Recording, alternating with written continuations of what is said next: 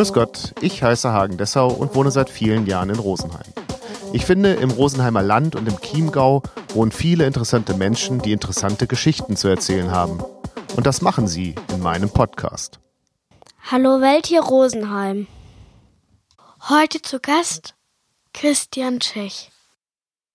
Gut, stelle ich mir mal kurz vor. Mein Name ist Christian Tschech, bin 51 Jahre alt mittlerweile, seit fast einem Jahrzehnt Imker und habe angefangen bei einem äh, weitschichtigen Verwandten mit den Bienen, habe das dort lernen dürfen ähm, und wollte eigentlich nur mal so ein, zwei Bienenstöcke, weil mich einfach diese Biene so fasziniert hat, damals vor zehn Jahren.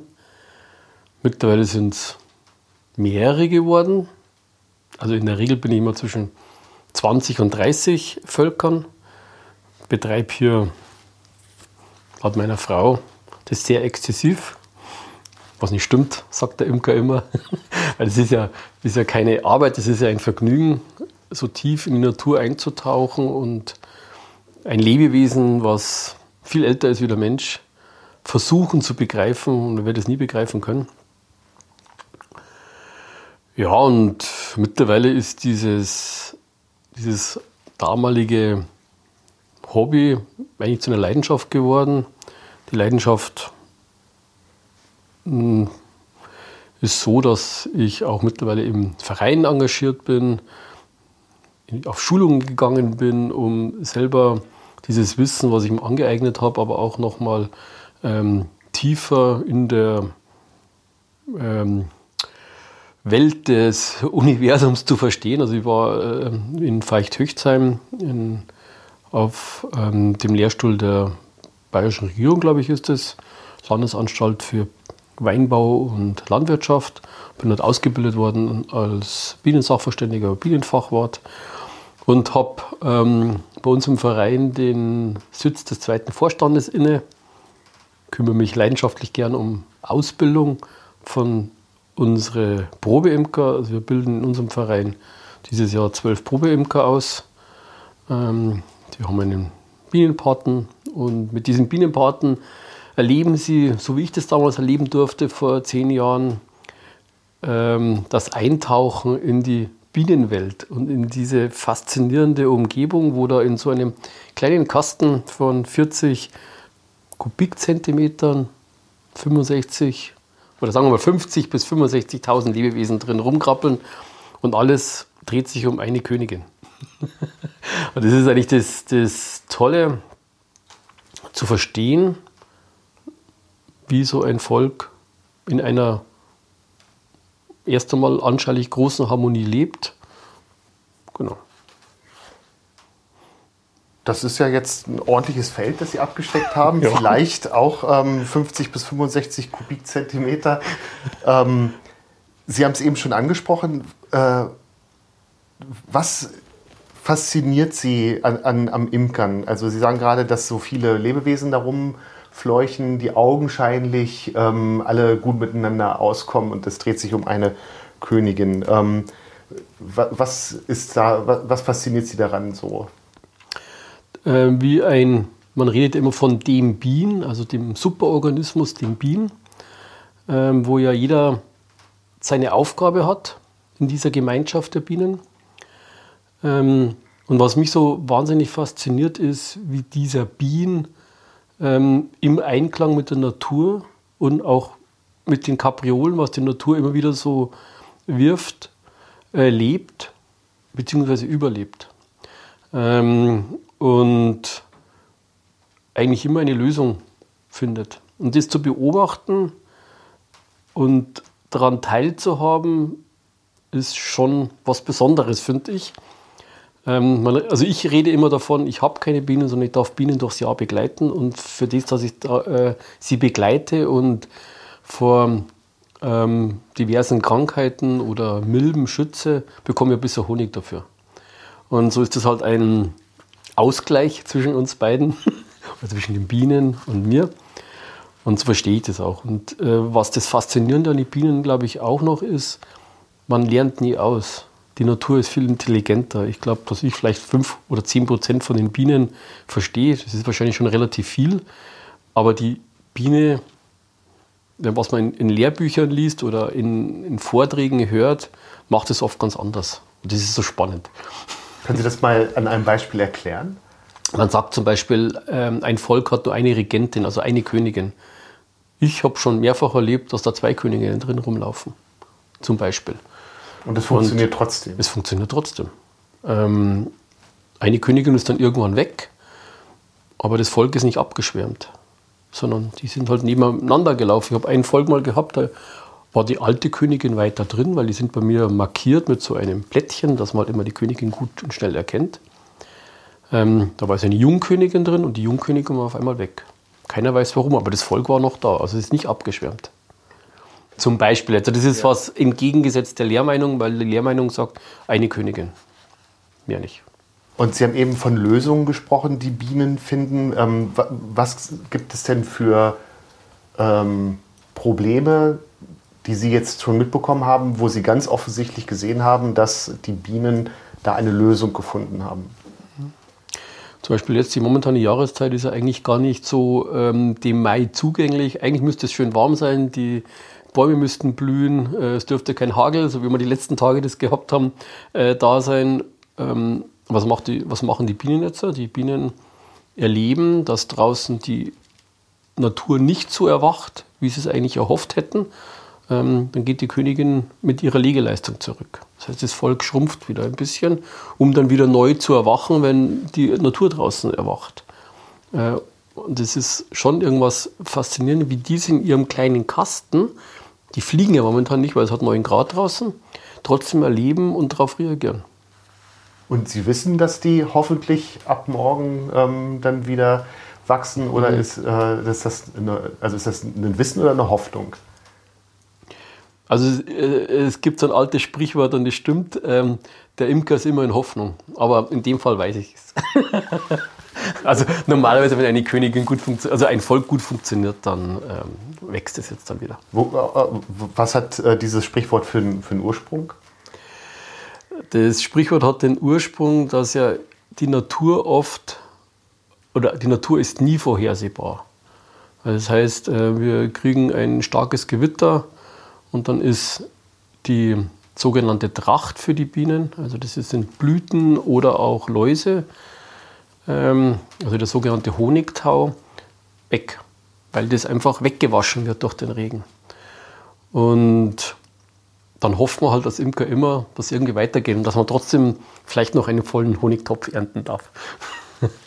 Wenn Sie sagen, Sie haben 20 bis 30 Völker, ähm, was bedeutet das eben auch in Bezug auf, äh, äh, ich sage mal, Trachten, also äh, an die Menge an ähm, Nahrung oder, oder Pollen für die Bienen? Mhm. Haben Sie die alle im Garten oder sind die verteilt und Sie müssen regelmäßig rumfahren und die woanders hinstellen? Also ich fahre nicht. Es gibt Imker, gerade in der Berufsimkerei, die wandern mit ihren Völkern. Das mache jetzt ich nicht, weil das ist mir zu viel Aufwand. Aber wenn man mal so ein paar so Eckdaten im Kopf hat, ähm, die Biene trägt 25 bis 30 Kilo Pollen im Jahr ein. Also das, man erkennt eine Biene, wenn die Pollen trägt, die haben dann so äh, gelbe äh, Sackerl ähm, an den Hinterfüßen und sie trägt ungefähr 130 Kilo Nektar ein. Das kann man sich gar nicht vorstellen, so ein Bienenvolk, was das für eine Leistung bringt. Und ähm, für ein Glas Honig, sagt man, muss die Biene einmal um die Welt fliegen. Ähm, also Biene ist ein Gramm äh, schwer ungefähr und der Honigmagen, also den Nektar, den sie aufnimmt, ist 0,1 Gramm. Und das trägt sie bei jedem Trachtflug ein und es ergibt halt dann irgendwann ähm, zwischen 10 und 50 Kilo Honig, die der Imker dann ernten darf. Je nachdem, wie halt die Verhältnisse draußen sind. Ja, aber ähm, das, das heißt ja auch, ähm, wie ist das, wenn, wenn wir jetzt so ein Wetter haben wie dieses Jahr? Der Mai ist deutlich zu kalt mit Hagel, Nachtfrost und so weiter. Ähm, gehen dann auch Völker ein oder ähm, kann man die zusammenlegen? Ähm, mhm. Oder, äh, also wie, wie, wie, muss ich als Imker da auch darauf reagieren? Und das ist genau die Sorgfaltspflicht, die wir haben. Ähm, der Imker muss darauf reagieren, der muss die Umwelt beobachten, der muss die Natur beobachten. Er muss eigentlich jetzt, wenn er nicht ähm, die richtigen Maßnahmen getroffen hat, jetzt zum Füttern anfangen. Weil sonst sterben die Bienen. Und was wären richtige Maßnahmen? Ähm, richtige Maßnahmen sind ähm, die Auswinterung, das heißt, dass genügend, also das Bienenjahr, muss man vielleicht mal über den Jahreskreislauf eines, eines Bienenvolkes äh, sprechen. Das Bienenjahr endet im Sommer. Ganz komisch, aber es endet im Sommer, weil hier die Natur an sich, ähm, alle Blüten sind äh, verblüht, die Äpfel hängen am Baum und eigentlich kommt hier nichts mehr rein für die Biene. Zu diesem Zeitpunkt sollte die Biene eigentlich einen großen Vorrat an Honig in ihrem äh, Bau haben, weil mit dem Vorrat an Honig überwintert sie. Ist, so macht es die Natur. Das heißt, im Winter gibt es nichts. Die Biene sitzt im Stock drin, ursprünglich in einer Baumhöhle und zehrt von ihren Vorräten, was sie übers Jahr gesammelt hat. Wenn dann das früher erwacht, dann ähm, fängt auch die Biene wieder zum Leben an. Leben in der Hinsicht, dass sie sich bewegt, weil im Winter haltet eine Biene konstant, egal wie kalt oder warm es draußen ist, 11 Grad, solange die Königin nicht ähm, das erste Ei gelegt hat. Wenn das erste Ei gelegt wird, dann hält sie in der Brutmitte 35 Grad. Auch wenn es minus 40 Grad draußen hat. Trotzdem erheizt eine Biene hier ein Delta auf von was, 60, 70 Grad. Das ist unvorstellbar, dass so ein kleines Wesen das machen kann. Aber dazu braucht es halt wahnsinnig viel Honig, weil das ist Energie, der Energiespender für ein Volk.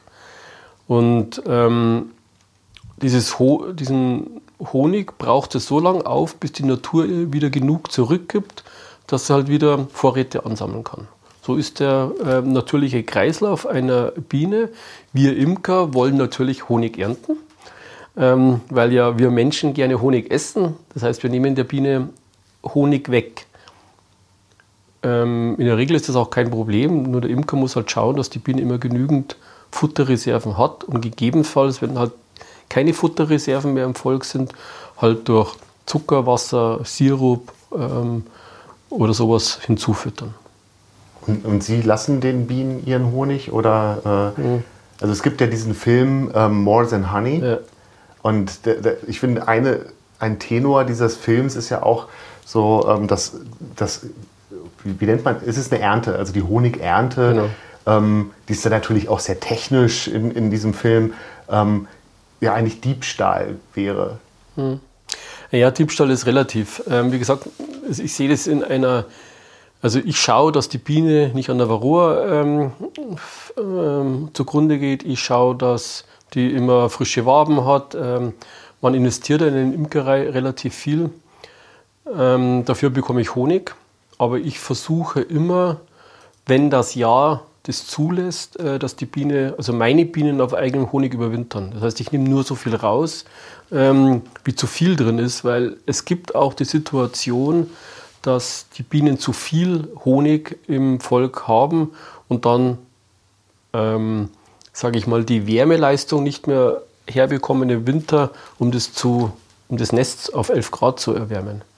Weil die brauchen im Winter auch irgendwo einen Fleck, ähm, wo kein Honig ist, wo sie eine Winterkugel machen können, um sich gegenseitig zu wärmen. Und ähm, also kann es durchaus sein bei Ihrer Völkerzahl, dass es ein, ähm, einen bestimmten Anteil gibt, der gar keinen Honig abwirft? Gibt's, ja. Ist aber auch nicht schlimm. Also, klingt, aber das klingt dann ja so, als wenn ich jetzt imkern wollen würde, dass ich ähm, doch, ähm, um sicher Honig zu bekommen, mehrere Völker ähm, bewirtschaften müsste oder begleiten müsste. Also meine Lehrlinge fangen eigentlich immer mit zwei Völkern an.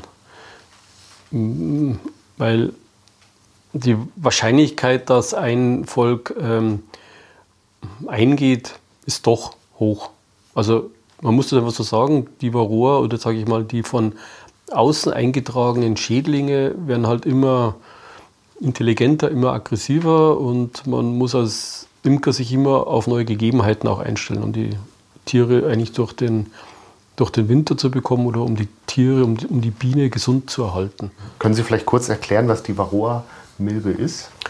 Die Varroa-Milbe ist eine Milbe aus dem südasiatischen Raum. Die wurde praktisch durch die Globalisierung eingetragen nach Europa, wurde hier in einem Bieneninstitut dann getestet, wie sie sich auf die deutsche oder sage ich mal auf die europäische äh, Biene ähm, denn, oder wie sich die vertragen. Ähm, aus diesem Bieneninstitut sind ein paar Völker ausgekommen und die haben jetzt mittlerweile die ganze Welt verseucht. Also ähnlich wie der Coronavirus. Ähm, weil halt dieser, diese Varroa-Milbe, die da in Südostasien zur Natur gehört, ähm, ein natürliches Wirt-Parasit-Verhältnis gehabt haben. Das heißt, die Völker oder die Bienen in Südostasien, die Apis cerana ist es, die ist nicht zugrunde gegangen, weil die hat halt sich äh, arrangiert mit der Varroa-Milbe. Aber die deutsche, Mil äh, die, die, deutsche Biene oder die, die europäische Biene, die Apis mellifera, die konnte das oder kann das bis heute noch nicht richtig. Wir züchten daran, dass diese Biene bei uns hier sich ebenso gut zurechtfindet mit der Varroa-Milbe wie ähm, die Apis cerana in Südostasien. Und wie begegnet man äh, dann eben der Milbe? Ähm, man kann mit Medikamenten arbeiten. Das ist jetzt nicht so mein präferierter Weg. Ähm, ich arbeite, wenn dann, mit organischen Säuren, aber lieber noch natürlich. Also natürlich kann man ganz viel machen mit äh, totaler Brutentnahme. Also es gibt viele Methodiken, viele biomechanische Methodiken, ähm, dieser Varroa-Milbe nachhaltig zu begegnen und trotzdem gesunde und starke Völker zu haben. Und das ist das, was wir auch im Imkerverein vermitteln wollen, dass unsere Imker ähm, einfach dem gewappnet sind. Und wir merken halt im Imkerverein auch, dass die Teilnehmer oder die Mitglieder immer mehr werden, weil sie einfach schon sehen, was da für Arbeit dahinter steckt. Und wie, ähm, ich sage jetzt mal, infizieren sich die äh, Bienen an, an, der Milbe? Also wenn alle Imker ähm, darauf aus sind, dass, äh, dass es keine Milben in ihren Völkern gibt, wo, wo kommen die dann her? Also man wird die Varroamilbe nie ausrotten können, so wie man Corona wahrscheinlich nie ausrotten kann.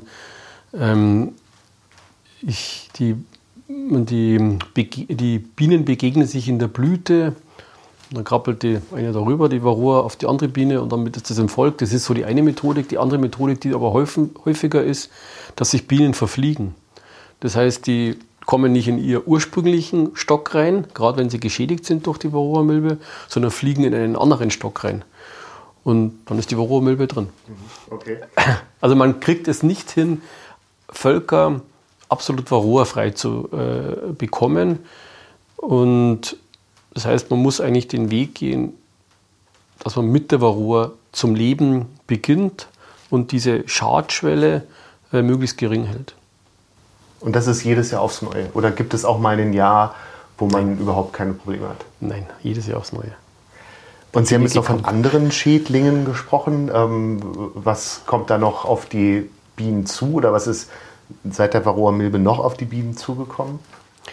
Die Varroa-Milbe schwächt die Biene. Und ähm, jedes Volk hat eine ähm, Belastung von Haus aus, wie wir Menschen das ja auch haben. Wir tragen in unserem Körper ja auch Viren und Bakterien, aber es kommt halt immer darauf an, ob wir so gesund sind, denen zu, ähm, zu widerstehen. Und bei, bei, der Biene ist das ähnlich.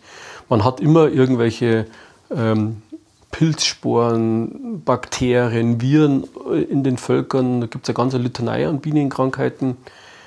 Und, ähm, aber wenn ein Volk gesund ist und kräftig ist, vital ist, dann ist es wie bei Menschen, ähm, dann bricht diese Krankheit nicht aus. Und die Varroa schwächt halt die Biene, weil sie halt die Biene ansticht im Larvenstadium und ähm, die Biene, die dann schlüpft, die ist halt einfach nicht so kräftig und vital. Und damit beginnt ein Teufelskreis. Ähm, eine nicht vitale Biene, kraftvolle Biene, ähm, kann natürlich die Nachkommen auch nicht richtig pflegen, füttern und damit wird die, die Nachkommen auch geschwächt. Und so entsteht halt da eine Abwärtsbewegung äh, in dem Bienenvolk und das führt in den meisten Fällen dann einfach zum Tod. das klingt ja alles wahnsinnig aufwendig. Also ähm, einmal die, das ähm, Kümmern um, um, genug Nahrung, das Kümmern um ähm, die, ähm, also die Pflege an sich, dass die, dass die gesund bleiben, die Völker. Äh, immer mal einen Blick aus dem Fenster, wie ist, wie ist das Wetter, wie wird das Wetter. Äh, für wen, also wem empfehlen Sie Imkern? Sie haben ja eben auch gesagt, Ihr Verein wächst, ähm, der ähm, Rosenheimer Imkerverein. Mhm. Ähm, was ist die Motivation der Leute, zunehmend diese Verantwortung tragen zu wollen? Also in den meisten Fällen höre ich zurück zur Natur. Es ist halt so, wenn ich zu den Bienen gehe und ich habe einen stressigen Arbeitstag, gehe zu den Bienen, dann bin ich einfach also ich sage jetzt mal vom, vom Herzen angekommen. Da bin ich einfach ruhig. Dann bin ich einfach in der Natur. Dann zählt nichts mehr anderes. Da zählt nicht der Stress in der Arbeit, sondern du bist einfach nur da, bist präsent und machst die Bienen auf, schaust in die Bienen rein, ähm, genießt diese, diese mannigfaltige Duftexplosion. Wenn man in so ein Volk reinschaut, da ist ja ein, ein Klima drin, das kann man sich nicht vorstellen. Und da sieht man ganz viele kleine Tierchen rumwuseln ähm, die ganz viele unterschiedliche Arbeiten machen, vom Schwänzeltanz, also die tanzen auf der Wabe, um dem anderen zu signalisieren, wo es denn was zum Futtern gibt, bis hin, die einen putzen, die anderen füttern die Königin, ähm, die anderen tun Wachs schmelzen. Es gibt aber auch solche Wächterbienen, die greifen dann den Imker an, wenn er nicht brav ist, weil die wollen ja ihr Volk schützen. So was gibt es auch. Äh, also Stiche bekommt man schon ab und zu noch ab. Ähm, und das ist das, was eigentlich so fasziniert. Also man ist einfach dann ein Teil des Bienenvolkes und man ist ganz verschmolzen mit dem. Zumindest geht es mir immer so. Ja, wenn Sie sagen, dass es, äh, dass es wächst, dann wird es ja vielen anderen auch so, ja. so gehen. Was muss ich denn für Voraussetzungen mitbringen, um ähm, zu imkern? Muss ich einen eigenen Garten haben? Nee. Also um zu imkern, sollte, also was man nicht haben sollte, ist eine Bienenallergie, weil also man kann sich noch so gut anziehen ähm, man wird gestochen. Also ich glaube, dass ich dieser schon 40 oder 50 Stiche abbekommen habe. Wobei ich schon einer bin, ich gehe dann immer sehr hemdsärmlich an meine Bienen, weil ein Bienenstich ist gesund ähm, für unser Immunsystem. Und aber Voraussetzungen braucht man eigentlich, man braucht keinen eigenen Garten, weil es ist sehr faszinierend, wie die Leute, wenn man über die Bienen spricht, hier in eine Harmonie gehen, wo die sagen, ach, da habe ich einen Platz. Oder stell doch die Bienen in meinen Garten. Oder also da passiert was. Äh, so wie die Biene vernetzend unterwegs ist im Stock, ähm, reagieren auch die Leute, die da eine Ader äh, haben dafür. Also man wird ganz oft angesprochen, magst nicht Bienen zu mir reinstellen. Also das ist in der Regel kein Problem, einen Platz zu bekommen. Was man schon als körperliche Voraussetzung mitnehmen sollte, man sollte schwere Lasten tragen können, weil ähm, es kommt immer ein bisschen auf das System an, mit was man imkert, aber so ein Honigraum kann schon mal 30 Kilo haben, wenn er voll ist. Also das ist schon teilweise schwer, was man da tragen muss. Man kann aber auch kleinere Honigräume nehmen, also da kann man ganz viel tun, um dem zu begegnen. Aber man darf jetzt, sage ich mal, nicht einen ständigen ähm, Bandscheibenvorfall habe, weil das ist halt einfach so suboptimal. Aber könnte ich, wenn ich jetzt in einer Wohnung wohne, ähm, ohne Garten, A, könnte ich ähm, meinen Bienenstock auf den Balkon stellen und B, könnte ich ihn ähm, vielleicht auch einfach irgendwo in ein nahegelegenes ähm, äh, Wäldchen stellen. Mhm. Also auf dem Balkon gibt es, es gibt die Stadtimker, die machen das. Habe ich jetzt keine Erfahrung, kann ich nicht wenig dazu sagen. Ähm, aber man kann eigentlich über den heimischen Imkerverein immer wieder Rücksprache äh, halten und wir erfahren relativ viel. Wir haben auch sehr guten Draht zum, äh, zur Stadt Rosenheim, äh, die immer wieder ähm, Freiflächen auch anbieten, wenn man hier nachfragt. Ähm, also das steuert der Imkerverein relativ gut aus. Im Wald haben wir auch einige Beziehungen, ähm, weil man einfach mit den Leuten spricht. Weil der Landwirt oder sowas, die haben ja auch Interesse, dass es Imker gibt. Nee, aber, aber Sie sprechen ja über den Umweg über den Verein. Aber ich hm. jetzt als Privatmann ähm, könnte ich jetzt einfach meine, meinen Bienenstock nehmen und ähm, in den Riedergarten stellen. Das Riedergarten, glaube ich, geht nicht, weil da ist zu viel Publikumsverkehr. Ähm, ich empfehle jedem, Also das hat jetzt nichts mit dem Verein an sich zu tun, sondern ähm, man betreut ein Lebewesen. Ähm, wenn man sich nicht ausbilden lässt, dann wird das Bienenvolk in der Regel das erste Jahr nicht überleben. Also das heißt, man hat ja eine, eine Verantwortung einem Volk gegenüber. Des Weiteren ähm, hat man oder benötigt man, ähm, weil man ja Tierhalter ist, also ich bin Landwirt, also Nebenerwerbslandwirt, ich habe eine Landwirtschaftsnummer, ich bin registriert beim Veterinäramt. Generell oder weil Sie Imker sind? Weil ich Imker bin und generell muss der Imker, sobald er Völker hat, das ist wie bei Hühner, ähm, das dem Veterinär melden, weil es gibt hier ein, wir haben in Deutschland eine, äh, eine Seuchenverordnung. Das heißt, wenn irgendwo eine Seuche ausbricht, dann muss der Veterinär wissen, wo die Völker stehen. Ähm, außerdem braucht jeder Imker eine Landwirtschaftsnummer. Das heißt, ich muss eh mich melden ähm, bei den Behörden und dann empfehlen wir jedem, der mit den Bienen anfängt, ähm, in einen Verein einzutreten. Wir haben Ortsgebühr 3 Euro. Das ist nur für, also das ist wirklich kostengünstig. Pro Jahr? Oder? Pro Jahr. Also das ist jetzt nicht kein großes Geld. Ähm, und die restlichen 27 Euro, was unser Verein kostet, geht rein an Versicherungen drauf. Weil Imker ähm, haben, also da geht ein Mensch an deinem Volk vorbei und der wird gestochen. Wer zahlt das? Das zahlt nicht die Privathaftpflicht. Das zahlt die Imkerversicherung. Man, fällt, man fängt einen äh, Schwab, man fällt vom Baum runter. Wer zahlt das? Die Imkerversicherung. Und hier ist, ähm, oder ich habe hab letztes Jahr acht Völker am Hochwasser verloren. Ähm, das zahlt dann auch die Imkerversicherung. Also man sollte, ich rate das wirklich jedem dringend, hier eine, über den Imkerverein eine Versicherung abzuschließen, weil einfach Personenschaden oder äh, Schaden da einfach entstehen kann. Und das ist nicht normal abgesichert. Wie groß ist denn der Zeitaufwand beim, beim Imkern? Ja, Sie haben, Sie, haben, zwar gesagt, ähm, das, das äh, Honig oder das Bienenjahr ist im Sommer vorbei, aber kann ich in Urlaub fahren, wenn ich imker? Ja. Also ich fahre gerne in Urlaub, ich gehe gerne in Berge, da Motorrad fahren. Ich mache immer ganz viele Sachen. Und das bei über 20 Völkern. Ähm, es kommt auf die Methodik drauf an und auf die Erfahrung wo ich angefangen habe, da habe ich, glaube ich, für meine zwei ersten Völker zwei Stunden in der Woche gebraucht. Heute brauche ich für Erfolg zehn Minuten. Also man schaut immer nur kurz rein oder man schaut gar nicht mehr rein, weil man weiß, dass nichts passiert.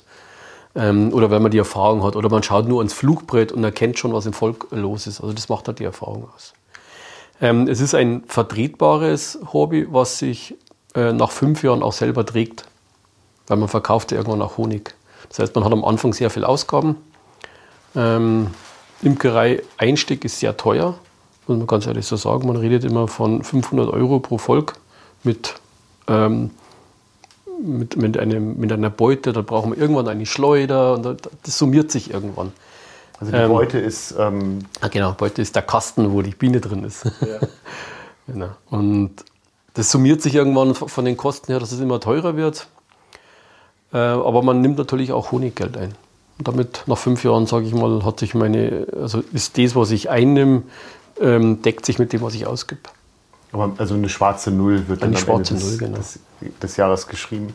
Sie haben vorhin ähm, angesprochen, es gibt ähm, Probeimker und es gibt Bienenpaten. Was hat es damit auf sich? Na, wir sind ja natürlich ähm, also die Biene weiß ja nicht, dass jetzt da ein Imker ist, der sich mit der Biene nicht auskennt und der ein Varroa verseuchtes Volk hat. Sondern die Biene fliegt halt da in die Gegend rein, weil da ein schöner Apfelbaum ist äh, und da ein guter Nektar zum Holen ist. Das Volk von dem, ähm, der jetzt nicht so gewissenhaft mit seinen Bienen umgeht oder der einfach die Erfahrung nicht hat, der ähm, ist ja nicht ausgebildet. Also das heißt, ich habe als Imker ähm, ein hohes Interesse, dass wir ganz viel gut ausgebildete äh, Imker haben, weil dann geht es auch meinen Bienen äh, besser. Und deswegen haben wir uns im Verein, ähm, das ist nicht nur Imkerverein Rosenheim, sondern das machen halt äh, alle Imkervereine. Wir haben, weiß nicht, glaube ich, 15 ähm, Imkervereine im Kreis Rosenheim. Die machen das alle. Also das hat nichts mit dem Imkerverein Rosenheim zu tun die versuchen natürlich, dieses Wissen an die Neuimker heranzubringen. um hier, ja, wie soll ich sagen, ähm, Imker zu haben, die gut mit der Biene umgehen. Weil dann geht es allen Bienen, und das ist ja unser Interesse, dass den Bienen gut geht und damit auch den Menschen gut geht. Weil das kennen Sie ja vom Einstein, ähm, wenn die Biene tot ist, wird der Mensch vier Jahre später sterben, weil einfach nichts mehr zum Essen gibt. Weil einfach die Biene 80 Prozent der Bestäubungsleistung macht. Ähm, und deswegen sind wir vom Imkerverein ja bestrebt, äh, Erfahrungen weiterzugeben und Leute auszubilden. Deswegen haben wir das System Bienenpate. Der Bienenpate ähm, betreut oder darf der Probeimker ähm, zwei Jahre ist es bei uns mitgehen mit dem Bienenpaten und lernt halt das Praktische am Volk und auch das Theoretische damit. Also ich wäre der Probeimker und Sie wären mein Bienenpate. Korrekt. Und ähm, bevor wir jetzt ähm, aufgenommen haben, haben Sie erzählt, dass Sie auch ähm, mal mit Schulen oder mit Schulen zusammengearbeitet haben. Mhm. Wir sind ja schon ähm, dran bestrebt, ja auch ein bisschen Öffentlichkeitsarbeit zu machen. Schulen, ähm, zeigen wir mal die Biene oder also wir haben in, im Ignaz-Günther-Gymnasium stehen zwei Bienenkästen äh, oder zwei Völker, wo halt die ähm, Leute im Gymnasium sich einfach das anschauen können. Also solche Dinge passieren da schon im Hintergrund. Und dass Sie dann auch hingehen und mit den äh, Schülerinnen und Schülern genau. imkern. Genau. Mhm. Wie geht es denn der Biene eigentlich? Also ich behaupte mal, wenn der Imker gewissenhaft unterwegs ist, dann geht es unserer Biene eigentlich relativ gut. Es gibt immer wieder äh, Schwierigkeiten, ähm, weil ja, wie gesagt, das Wetter oder sowas letztes Jahr war ganz ein schwieriges Jahr, weil einfach da sehr viel äh, geregnet hat, dass die Biene nicht so kräftig ist. Ähm, aber in der Regel geht es unserer Biene gut. Merken Sie den Klimawandel? Stark. Wie? Ähm, also man merkt es an so ähm, Geschichten in diesem Kalender, wie heißt der phänomologischer Kalender, äh, sieht man, dass das Bienenjahr jetzt ungefähr 15 Tage eher angeht wie noch äh, vor 20 Jahren. Und das merkt man. Also die Biene ist ähm, früher aktiv, das Bienenjahr wird länger. Ähm, das heißt, die Komplexität in der Imkerei wird größer durch dieses, äh, diese Veränderung im Klimawandel weil halt oft auch Perioden dann da sind, wo es kein Futter draußen gibt. Ähm, und da muss man einfach sorgfältiger umgehen. Also das ist äh, ein großes Thema. Wir erleben auch, dass es viel heißer wird. Ähm, das heißt, da muss man sich um die Kühlung der Biene Gedanken machen. Also um die Plätze, die darf nicht mehr in der prallen ja. Sonne stehen, also was, einfach zu warm wird. Was früher funktioniert hätte, genau. sie einfach in der Sonne tatsächlich stehen zu lassen, geht heute unter Umständen nicht mehr so. Richtig. Also man muss einfach mehr drüber nachdenken, weil es einfach wärmer geworden ist und das Jahr sich verändert hat vom Jahresverlauf. Was wäre dann ein optimaler ähm, Platz für, für ein ähm, Bienenvolk?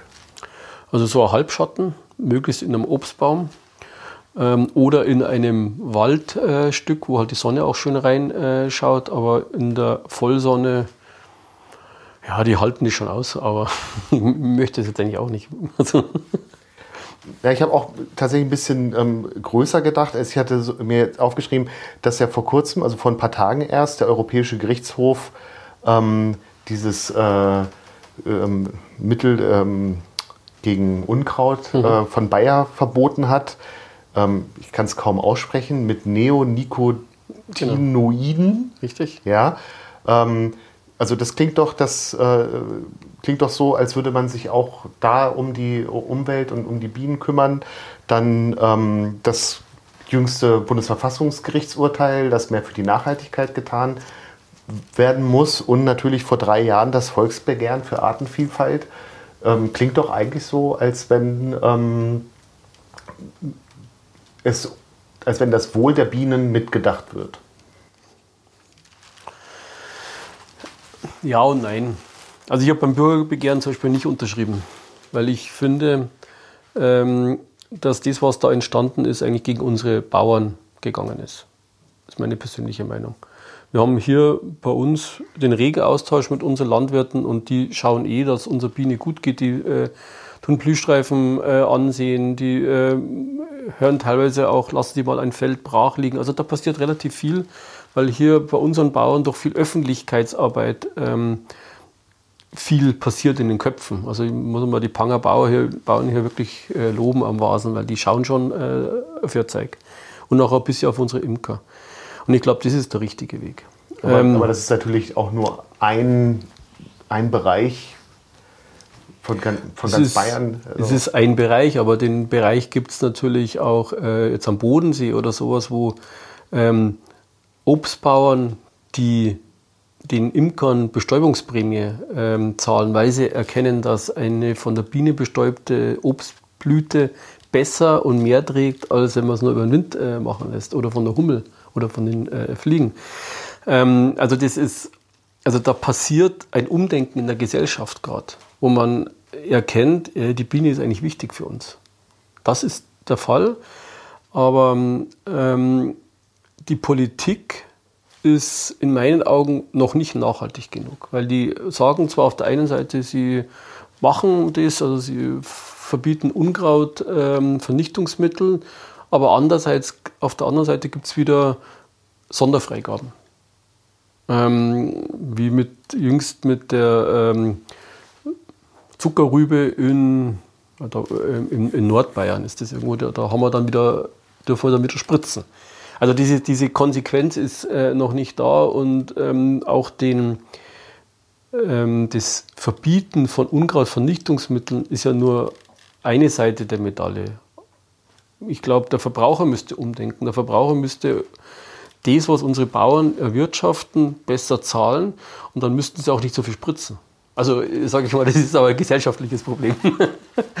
ja, eben. Also ich denke, wenn ich, wenn ich in den Laden gehe äh, oder auch auf dem Markt ähm, auch Honig kaufe, der ist schon teuer. Also ähm, wohl wissen natürlich auch, was da an Arbeit so hintersteckt. Mhm. Ähm, aber äh, so verglichen mit ähm, Industriehonig. Ähm Kann jeder Industriehonig essen. Der Industriehonig ist halt dann oft einmal irgendwo her und hat halt irgendwas drin. Ähm, wenn man auf gesunde Lebensmittel äh, Wert legt, dann sollte man eigentlich von den heimischen ähm, Imkern kaufen. Und ähm, ich habe das mal ausgerechnet vor zwei Jahren. Äh, da war dann der äh, der Preis, was ich bekommen habe, also bei 6,50 Euro und der Verdienst bei mir war 15 Cent. Also man verdient nicht viel bei der Biene, weil man braucht ja auch so viel Materialien. Also ich muss Wachsplatten ähm, kaufen, ich muss Riemchen ähm, äh, kaufen, ich bin wahnsinnig viel unterwegs. Ich habe ja ähm, man hat der Bienen nicht an einem Standort, sondern man hat der Bienen äh, verteilt. Das heißt, äh, du fährst mit dem Auto relativ viel rum. Du bist ständig, ähm, das Zeug steht ja alles draußen, äh, äh praktisch 365 Tage bei Wind und Wetter. Irgendwann muss dann wieder ein Kasten ähm, verbrennen und einen neuen kaufen. Also da sind ja ganz viele Materialien ständig zu ähm, erneuern. Klar, wenn ich das in der Maschine, so wie es die Chinesen, sage ich mal, äh, oft mal machen, die erzeugen künstlichen Honig und verkaufen den hier in Europa, ja, dann brauche ich natürlich weniger. Und dann kann ich ja einen Honig für 2,50 Euro beim Aldi verkaufen, logischerweise. Aber wir können das nicht. Würden Sie den Unterschied schmecken? Ähm, also ich möchte mal meine Kinder äh, zitieren. Wir waren letztes Mal im Urlaub, ich habe drei Kinder und die ähm, waren im Urlaub, wo waren wir denn, da weiß ich gar nicht mehr. Und die haben einen Honig gegessen und sagen, na, das, der schmeckt nicht. Kann man sich einbilden oder auch nicht. Ähm, meine Bienen stehen halt sehr in wirklich in ausgesuchten Flächen. Wir haben halt einen Pollenanteil, weil wir werden auch von der Lehm, also vom, äh, von der Lebensmittelbehörde bin ich geprüft worden vor zwei Jahren und da wird der Honig, da kommen die ungeplant, nehmen dir zwei Gläser Honig äh, weg, weil du produzierst ja Lebensmittel. Und da werden die analysiert im Labor. Und dann ist halt rausgekommen, dass da 45 verschiedene Pflanzen eingetragen worden sind. Ähm, in diesem, also wir hat, es waren 45 verschiedene Pollen sind gefunden worden. Das ist sehr, sehr, sehr viel, ein sehr, sehr hoher Anteil. Das ist nicht die Regel. Ähm, aber das schmeckt man, glaube ich, auch. Weil es so mannigfaltig ist, es ist eine Geschmacksexplosion im Mund, sage jetzt ich immer. Also ich bin von meinem Honig überzeugt, aber Aber das heißt ja, ich hatte das vorhin so verstanden, dass die alle bei Ihnen im Garten stehen. Die nee, nee, nee, nee. Also im Garten stehen sechs, ähm, bald wahrscheinlich 20, weil da werden die Nachkommen erzeugt äh, oder erschaffen. Und, ähm, und ich habe vier, fünf Stellplätze, wo die halt überall stehen, weil ich immer nicht so Massentierhaltung betreibe, sondern an meinem Stallplatz oder an einem Platz stehen halt immer dann sechs Völker. Weil da geht es mich auch genau an. Wenn ich so viele habe, dann kann sich Krankheiten, können sich Krankheiten ausbreiten. Wenn ich die locker verteilt stehen habe, so wie es eigentlich in der Natur üblich ist, also in der Natur leben alle 500 Meter ein Volk, damit ist die Ansteckung auch nicht so hoch. Ähm, ähm, dann kann man sich das vorstellen bei 20 bis 30 Völkern, wie viel man da unterwegs ist und wie viele Standplätze man braucht. Aber das ist natürlich bei mir extrem. Aber da sind wir auch wieder bei, bei der Zeitfrage. Ja, aber es ist ja, es ist ja kein Beruf, es ist ein Hobby. Ja, eben, deswegen. Und ich fahre ja gern hin. Ja, ich, bin ja. jeden, ich bin jedes Wochenende mit meinen 20, 25 Völker zweieinhalb, zweieinhalb Stunden unterwegs. Jede Woche. Aber, Aber dann nur einmal oder, oder öfter einmal. in der Woche? Einmal. Einmal in der Woche. Und wie oft, also man kriegt das ja immer wieder mit, ähm, eben auch in dem Film ähm, More Than Honey, ähm, dass äh, so Völker ausbüchsen. Mhm. Wie oft passiert Ihnen das im Jahr? Also in den letzten fünf Jahren ist mir einmal passiert. Es hängt aber auch wieder mit der Imkerei, also mit, ähm, wie beobachte ich ein Volk, was muss ich tun. Ähm, anderen passiert das öfters, weil die halt nicht so ins Volk reinschauen oder nicht so lesen können oder weiß ich nicht, an was das liegt. Also es passiert, das ist die natürliche Fortpflanzung der Biene, also das ist der Schwarm, ähm, weil eine andere Möglichkeit hat die äh, Biene nicht, als zu schwärmen. Ich versuche das halt zu vermeiden, weil wenn ich den Schwarm nicht einfange, dann überlebt er in der Regel den Winter nicht. Äh, und wir haben einige freilebende Völker äh, gehabt, also in so Baumhöhlen, die beobachte ich dann immer. Und die fliegen eigentlich meistens im nächsten Jahr nicht mehr. Das ist das, was so schade ist. Deswegen ja. schaue ich halt in, in dem natürlichen Imkereiansatz, den ich so betreibe, auch von meinen Gedanken, dass ich halt möglichst naturnah arbeite. Aber wenn ich merke, dass die Bier nicht schwärmen will, dann mache ich halt eine Schwarm, Schwarmvorwegnahme.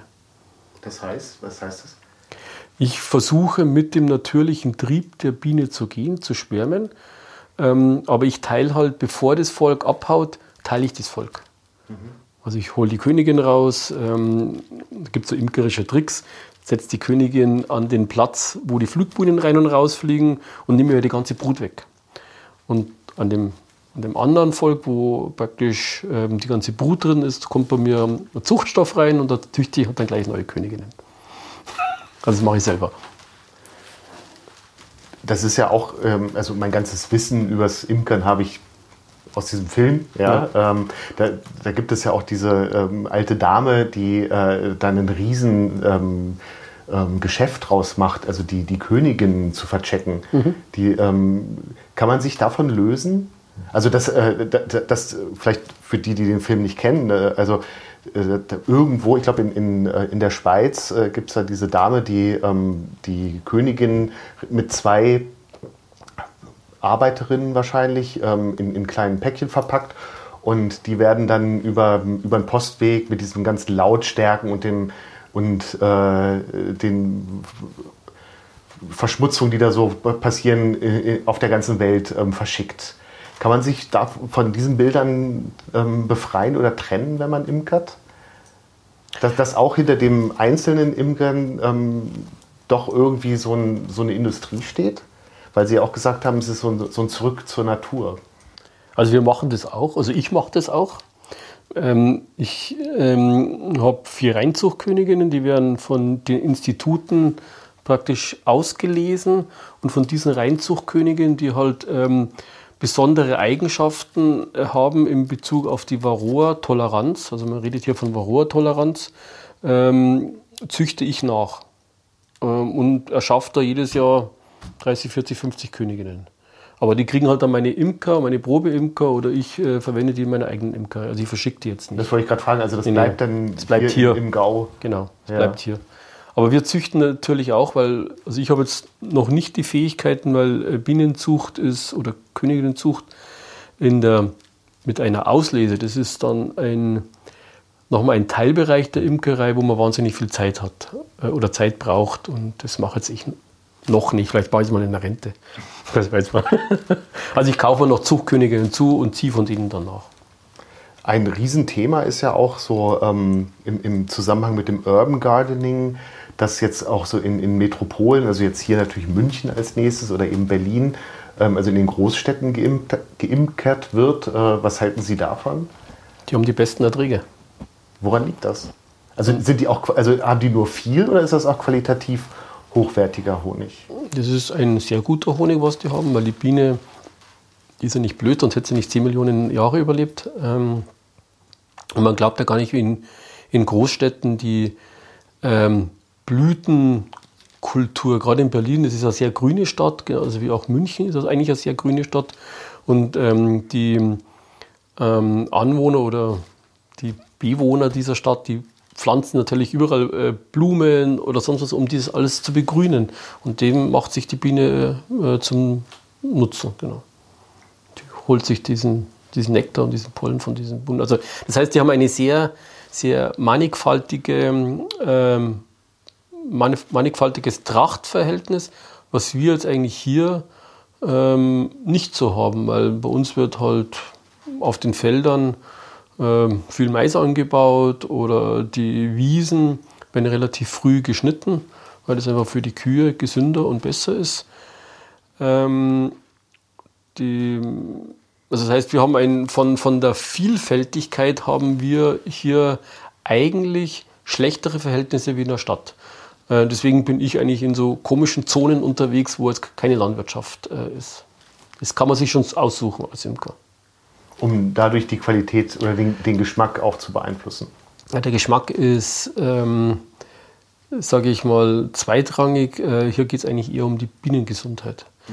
Weil ähm, wenn Sie den ganzen Tag nur Schweinsbraten essen, dann das halten Sie nicht lang aus. Also, und es geht halt darum, der Mensch möchte ja auch ähm, einmal ein Fleisch, einmal ein Salat, einmal, was weiß ich, Nudeln haben. Und bei, bei den Bienen ist es auch so, die wollen nicht nur immer Maispollen essen, sondern die wollen ähm, mal Gänseblümchen oder Sumpfdotterblumen oder mal was anderes auch ähm, als Pollennahrung und als Nektarnahrung haben. Und je mannigfaltiger die ähm, Nahrung ist, umso gesünder weiß man, ist die Biene. Und je besser ist der Honig?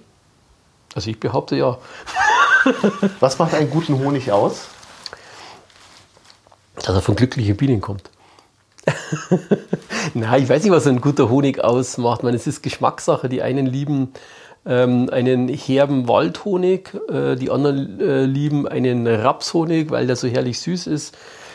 Also die Geschmäcker der Menschen sind unterschiedlich. Aber, aber dass es so ähm, neutrale Parameter gibt ähm, nee. für. Mir nicht bekannt. Okay. Gibt es eigentlich, ähm, oder anders, woran liegt es eigentlich, dass es flüssigen und festen Honig gibt? An dem Zuckergehalt. Also, Jetzt sagen Sie bitte, dass in dem Flüssigen weniger ist. Äh, in dem Flüssigen ist sogar mehr, weil es Blütenhonig ist. Also, nee, Schwan. nee, das kann man nicht sagen, weil ähm, also in der Regel, wenn ein Zucker ähm, kristallisiert, dann ist er eigentlich ein guter Honig. Also man erkennt das oft, wenn man das im Küchenschrank hat, dann äh, beginnt der Honig auf der unteren Seite fest zu werden. Wenn er das tut, dann ist er eigentlich relativ guter Honig, weil dann ist es ein sehr naturnaher Honig. Die modernen Industriehonige, die bleiben flüssig. und ähm, also ich esse lieber einen kandierten, weil da weiß ich, dass es ein guter Honig ist. Aber man kann, das, man kann das auch wieder flüssig machen, so ist es nicht, aber sollte man halt nicht. Durch, durchs Erwärmen. Genau. Und dann nur bis maximal 35 Grad, weil über 35 Grad gehen die Enzyme des Honigs kaputt. Dann kann man gleich Nutella essen.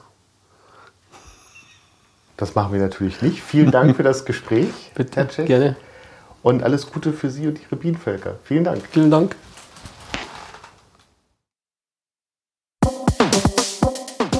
Das war Hallo Welt hier Rosenheim, Folge 38 mit Christian Tschech. Aufgenommen am 7.5.2021. Vielen Dank fürs Zuhören.